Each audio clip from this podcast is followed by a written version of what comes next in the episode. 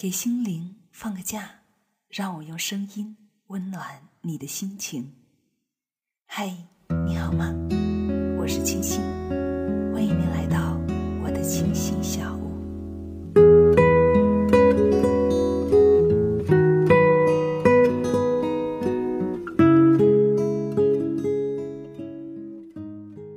你输在总是选容易走的路。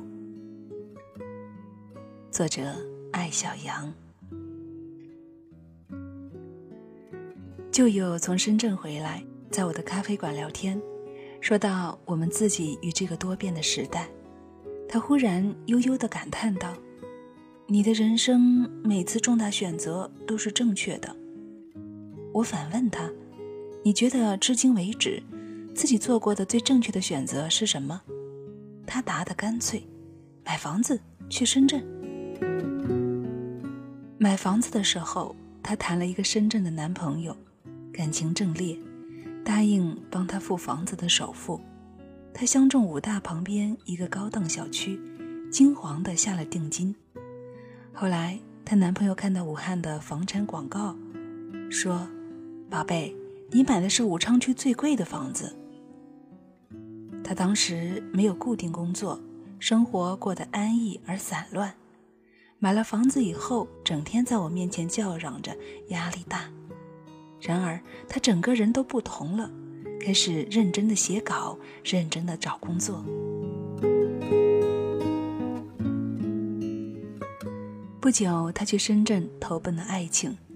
去之前也是各种纠结，觉得他的根基人脉都在武汉，深圳那么大的城市，有没有他的容身之处呢？我毫不客气地对他说。其实你在哪儿都是一张白纸。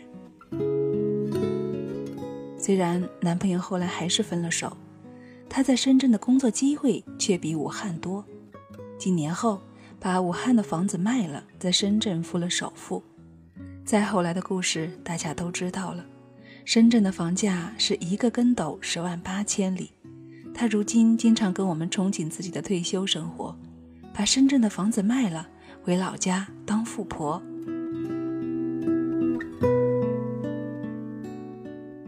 无论买房子还是去深圳，对于当时的他而言都是非常艰难的选择，意味着要走出安逸，承担风险。纵观我自己的人生，艰难的选择不计其数。简单的说，有三次：第一次是离开国企去杂志社；第二次是离开杂志社去做自由写作者。第三次是离开睡到自然醒的自由写作者，做半夜爬起来写稿的公号狗。离开杂志社的时候，我已经是编辑部主任，与女报杂志的同行聊天儿，他说我们这儿做到中层就很少辞职了。我去杂志社不久，我所在的国企开始裁员。此时，我父亲那句“你为什么要放弃安稳生活”的质问。言犹在耳。在我离开纸媒，做了几年自由写作者之后，纸媒的大船开始倾斜、沉没。别说中层，连高层跳槽转行都屡见不鲜。我是一个有神奇魔力的人吗？当然不是。讲了这么多，其实你们已经看出来了。无论我那位朋友眼里正确的两次选择，还是我在他眼里每一次都是正确的选择，里面有一个共性。就是在我们迷茫不知选哪一条路的时候，幸运地选择了难走的那条路。每个人都向往安逸，安逸对年轻人而言却可能是一个陷阱。某一天你会发现，你想过的安逸生活其实是一条下坡路。你要求那么低，却还是没有办法维持它的水准，因为时代变化太快，在拥挤的潮流中，你不向前，就只有后退。向前向上的路通常是难走的，你会无数次想到退缩，无数次受到打击，就像去群鹰里抢食的小鸡，每一天都是惶恐不安，害怕被吃掉。日子一天天过去，终于有一天，你发现自己已经也变成鹰了。做公号的这一年，我经常有老娘不干了的念头。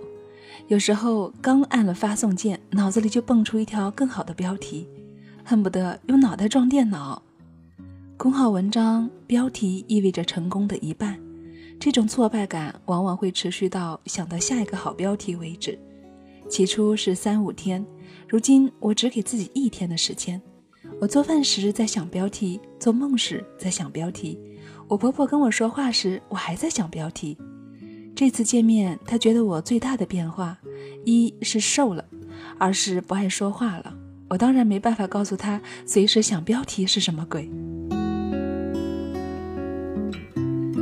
这一年，我频繁地骂自己笨。不过，我的另外一个体会是，我经常骂自己笨，别人基本上就没有什么机会骂你笨了。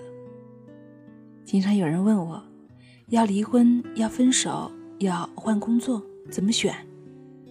这是很难回答的问题，因为基本上这样问的人，其实都希望选一条容易走的路，而在我看来，能够真正解决他们的问题、开始新生活的，恰恰是那条难走的路。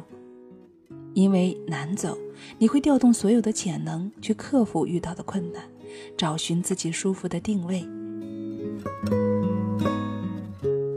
你受了最多的苦，也是最直接的受益人。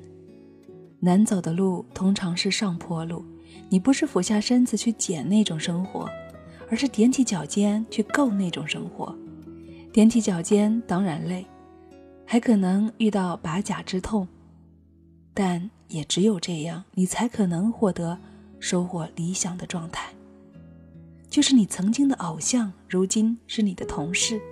你曾经买不起的衣服，现在买了一件又一件；你曾经觉得做的不好的事情，现在做起来就像左手摸右手。你的潜能远远比你自己的感觉靠谱。我也为自己下过很多自以为正确的定义，比如我没办法在咖啡馆里写稿，觉得太吵；我没办法多线思维，一次只能够思考一件事情；我没有办法写快稿。一篇文章要在肚子里养成白胖子才舍得生。我不善于说话，不善于经营。现在我的感受是，只有一件事我肯定做不到，那就是回到十八岁。而且我根本不想回到十八岁。我不行，其实只是你推回去的借口。你虽然不可能每一样都行，但我们所遇到的大多数选择与难题，都是可以靠勤奋解决的。远远没有到拼天分的地步。当你觉得自己做不好一件事情的时候，请问问自己，你有没有做梦都在想这件事？如果你连做梦都在想怎么样做好它，结果还是在及格线以下，那么你再认输吧。所以，我给大家的建议是：迷茫时，选难走的路。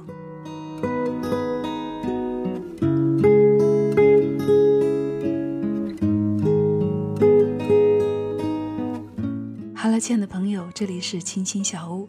您刚刚听到的是选自作家艾小羊的文章《你输在总是选容易走的路》。我曾在节目中分享过很多他的文章，喜欢他的朋友可以关注一下他的新书《我不过无比正确的生活》。这篇文章也是选自这本书。好了，亲爱的朋友，今天就为您分享到这儿，感谢您的聆听与陪伴。